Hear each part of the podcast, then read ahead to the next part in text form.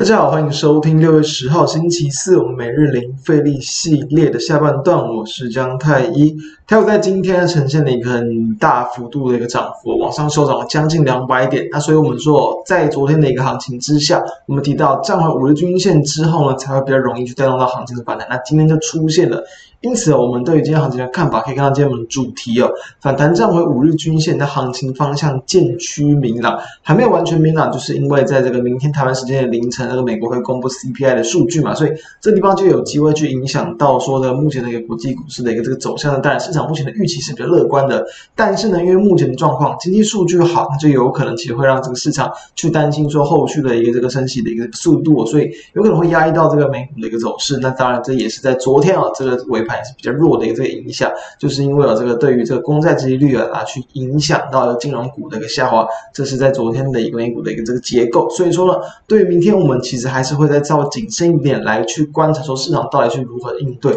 最新的通膨数据。好，那我们就来看到目前台股的一个走向跟方向。我们今可以看到今天的加权指数它那个走法，它是这个呈现开平高盘一度小小的压回之后呢，后续的往上的一个垫高，收到了一百九十三点，非常的强势。各位指数也是上点的上。涨了三点三点左右，也都是很强。那柜买指数在今天的结构江波图而言，整体是来的更强的，因为几乎就是一个缓步的往上垫高，不像加权指数这样有一个大幅度的波动跟震荡。那对应回到技术线图的话，哎，我们就可以看到了，在连续四天哦，连续四天的一个黑 K 棒嘛，其实台股在本周已经跌破五日均线。那在本周一是出现很大幅度的一个震荡，但我们当时也谈到，当时的时候其实虽然量哦也没有放得很大，代表这个地方下杀没有取量，其实它代表它是一个比较惜售的一个味道，那就当然代表下档还是容易有撑。连续几根黑 K，其实昨天的一根黑 K 棒也都还是有撑在撑在撑在这个五月五月底五月三十一号当时候的一个这个缺口，大约就是在这一六，我们大家算算就算九百点好吗，昨天谈过嘛，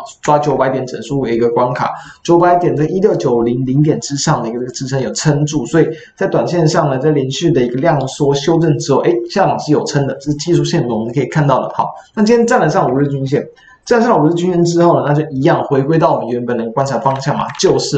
直接来去拉到说五月上旬那个时候，五月七号当时，五月七号、五月十号那时候的一个高点，其他就在一七三零零左右的一个位置，这个地方又成为了上涨的反压，等于说我们在前几本周几就已经提过了嘛，台股会变成一个扩大区间震荡的格局，就是说它还没有那么明确的方向，区间震荡啊，上有压，下有撑。那原本我们提到上有压，下有撑，大概是抓一个五日均线到季线左右。那既然目前站回了一个这个。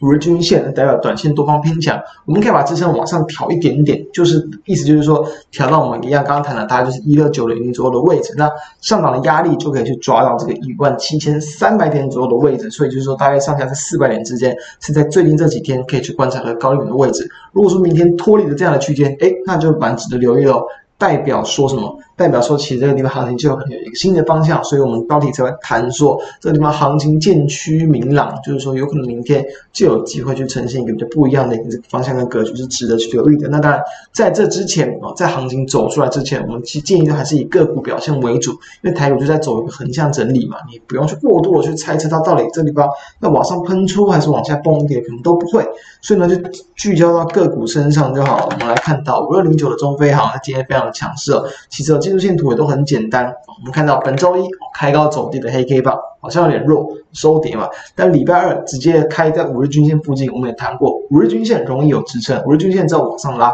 礼拜二很强势的涨停，诶，昨天又是一根开高走低，我的一个黑 K 棒，然后大概收平盘左右。所以说昨天好像又有一点点的弱一点，没有那么连续的强势。但我们也谈到嘛，这些强势股就很容易沿着五日均线往上去做攻击。看到今天哦，其实也是开一个平高盘之后，诶，一度的也是往下翻黑。但是它翻黑的一个位置在哪？又是在五日均线附近的位置，所以你就掌握这样的简单的原则：五日均线附近买，然后往上的短线的一个关联率有点拉大了，可以去考虑短线进行出场。可以看到今天的一个尾盘啊，大家在这个一点之后，哎，直接一架涨停锁死，还是非常的强劲。所以你对应到这样均线的一个原则，搭配到目前这样的一个呃货货货运承揽相关的业者，都还是目前在盘面上这个比较呃题材性比较强的标的。那同时在基消息面上，我们也可以看到，就是说它在这五月份的营收已经创下了一个新高。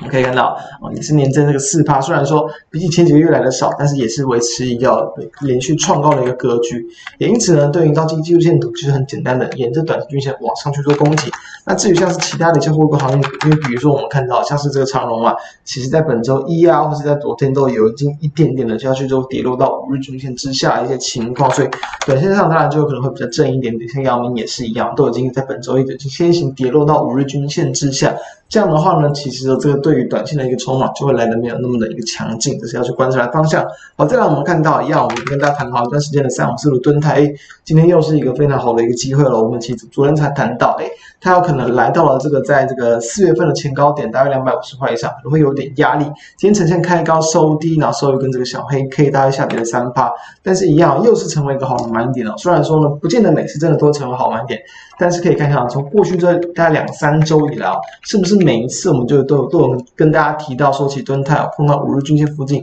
都是一个可以去留意的一个机会。那以目前来看，确实哦，从当时候其实在应该说在这个呃四月五月二十四四号的一根长红 K 往上去拉来之后，我们就去跟大家持续追踪了。从当时哦是大概从两百块出头到目前为止，其实也是到今天收盘收在这两百四十块左右，也是大约有这个两成左右的一个这个涨幅了。所以我相信哦，你用这样的一个这个方法去做一个研判，其实都还是有机会让。短线上抓到一定的一个这个波段的一个获利，那再来我们看到其他的一些方向一样，